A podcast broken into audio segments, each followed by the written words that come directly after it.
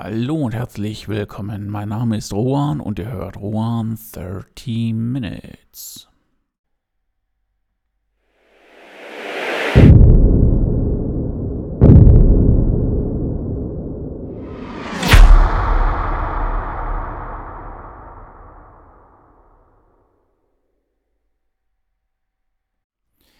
Thema heute alt gegen neu. Und zwar geht es um den Typus Künstler wie er früher war und den Typus Künstler, wie er heute ist.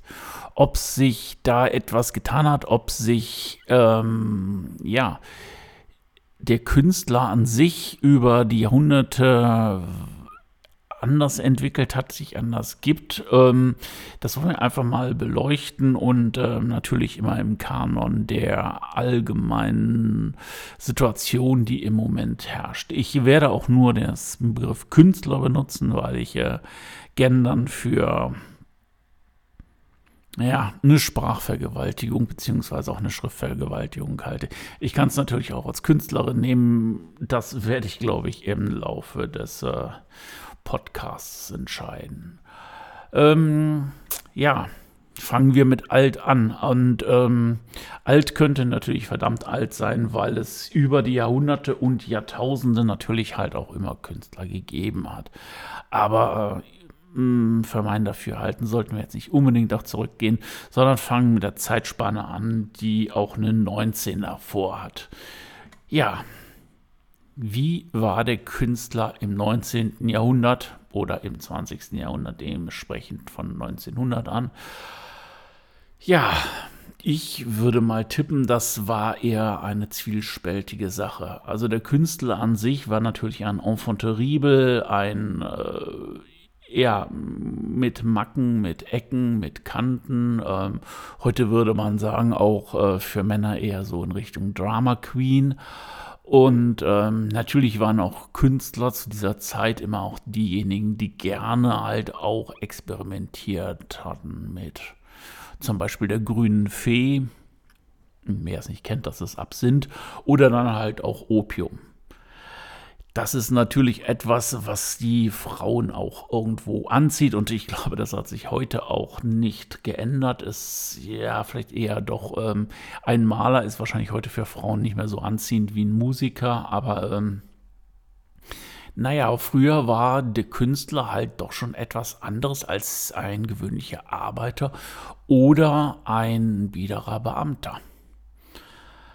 Und wenn wir jetzt, ich sag mal, roundabout 70, 75, 80 Jahre zurückgehen, ähm, ja, auf einmal war der Künstler an sich auch ein Politikum. Es gab die entartete Kunst, also im Grunde genommen Kunst, die das Dritte Reich ähm, ja als nicht künstlerisch angesehen hatte.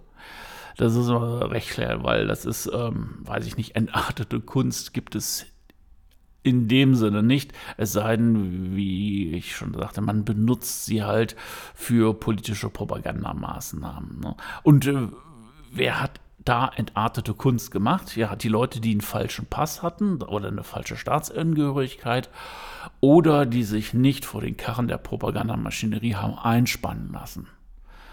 Und ähm, da kommen wir jetzt schon auch zu dem, was so der Künstler meiner Meinung nach früher war. Er war aufsässig. Er war intellektuell und man hat sich auch zusammengeschlossen, um gegen unter anderem den Nationalsozialismus äh, voranzugehen. Ähm, gerade im Dritten Reich war der Preis natürlich hoch und ähm, weil entweder mussten die Künstler flüchten, ihre Heimat verlassen, oder ja, sie mussten das Leben verlassen. Und ähm, naja, im Endeffekt ist es dann so, dass natürlich halt auch Künstler sein gefährlich war. Aber auch, ähm, ja, Künstler stellten auch die intellektuelle Elite dar weil natürlich äh, Schreiben und die Art zu schreiben natürlich auch einen gewissen Intellekt erfordert, was es heute natürlich auch noch tut. Aber ähm, das war dann halt auch schon so mehr so die intellektuelle Oberschicht. So, und wie sieht es heute aus? Wie agiert heute der Künstler? Es gibt Leute wie Biermann oder es gab Leute wie Bukowski und Kinski. Obwohl ich muss sagen, Kinski hat dann doch eher für sich selber gesprochen und äh, die Leute dann auch eher angegangen. Aber er hat natürlich auch äh, lautstark seine Meinung, sei sie jetzt richtig oder falsch, das ist immer meistens Sache, kundgetan. Ja, und im, in einer Vehemenz, die es heute eigentlich gar nicht mehr gibt, weil Talkrunden, die sind immer sanft gespült. Darf ich fragen, aber wir haben doch hier und, und, und. Also es geht da nicht mehr zur Sache, wie es früher einmal war. Und ähm, ja, Charles Bukowski sowieso, der war ein absoluter Freigeist und äh, hat sich dann auch vom Establishment nie vereinnehmen lassen. Nur wie sieht es heute mit dem Künstler aus? Der Künstler definiert sich heute natürlich logischerweise über seine Kunst, aber danach hauptsächlich über Social Media. Und äh, Social Media äh, ist ein tolles Werbemittel. Aber es kann ja auch dermaßen schnell den Kopf runterschlagen und deine Karriere äh, kastrieren, dass es ähm, ja passt wahrscheinlich zu einer schnelllebigen Welt.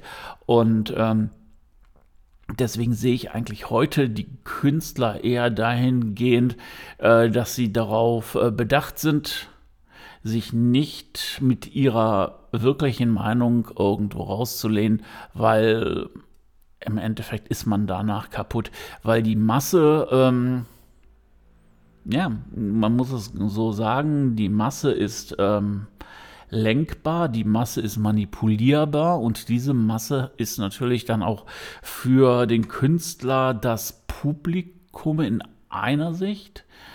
Äh, in anderer Sicht richtet sie ihn auch dann irgendwie wohin. Und ähm, ja, man hat es an einem Nena gesehen. Ich äh, weiß nicht, ob ihr es wusstet oder ob ihr das ein wenig verfolgt habt. Sie hat sich im Endeffekt gegen die Corona-Maßnahmen aufgelehnt. Ne?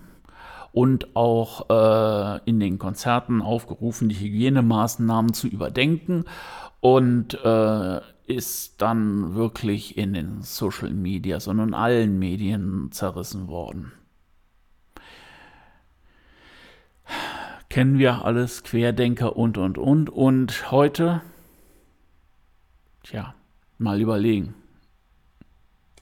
Ist sie Querdenker? Hat sie da was Falsches gesagt oder hat sie was Richtiges gesagt?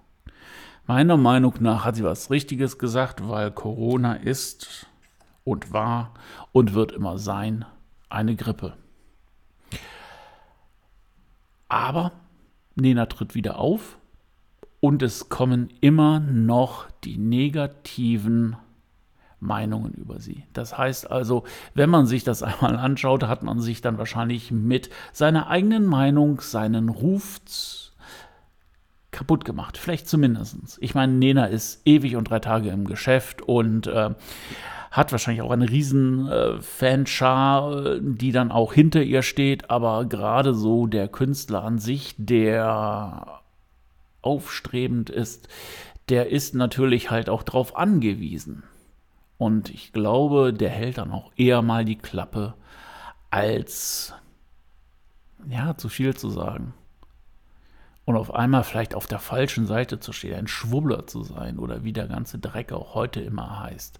Und das ist ehrlich gesagt sehr, sehr schade. Und äh, ich meine, ihr merkt ja auch, dass ich mit dem Podcast auch immer und immer weiter ehrlich gesagt abrutsche in dieses doch politische, weil mir das einfach äh, das, was draußen abgeht, mittlerweile auch so auf den Sack geht und ähm, ich finde einfach, die Gesellschaft äh, wird jetzt hier benutzt, verhurt, gespalten, gegeneinander aufgewiegelt und äh, die Leute machen halt auch immer noch alle brav mit und das kann es nicht sein. Und äh, früher waren auch wirklich die Künstler, die dann da die herrschende Kaste war, um dagegen vorzugehen. Und das ist heute meiner Meinung nach auch weggefallen. Und ähm, ich denke, ich werde auch hier des Öfteren jetzt mal meine Meinung kundtun zu der ganzen Sache. Das wird jetzt rausgehen, das wird gesendet gehen und was ich weitermache und mir das alles auch nicht gefallen lasse, weil der Zeitpunkt ist gekommen, wo man sich es auch nicht gefallen lassen sollte. Das muss man im Grunde genommen sehen. Und ähm, ja, man sollte auch wirklich mal überlegen, da sind natürlich die Medien an schuld, ob alles das, was dann halt auch gesendet wird, gesagt wird, so wahr ist. Und wenn die Leute gleichgeschaltet werden in der Gesellschaft, dann sollte man mal ein paar Jahre zurückdenken und man weiß, das ist richtig, richtig schief gegangen. Und daran sollte man sich eigentlich erinnern.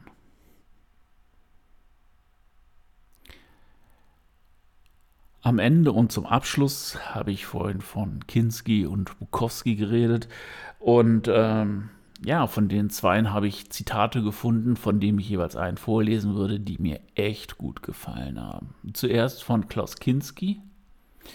Ich kann sie gar nicht so beleidigen, wie sie mir auf den Wecker gegangen sind. Wenn man sich Kinski dann vorstellt, wie er das sagt, so leicht suffisant, also Einfach stark. Oder Charles Bukowski, was natürlich super geil in diese heutige Zeit passt. Der Unterschied zwischen Diktatur und Demokratie ist, dass du in der Demokratie wählen darfst, bevor du die Befehle befolgst. Mal sacken lassen und äh, ganz ehrlich, wir als Volk sollten nicht Befehlsempfänger sein.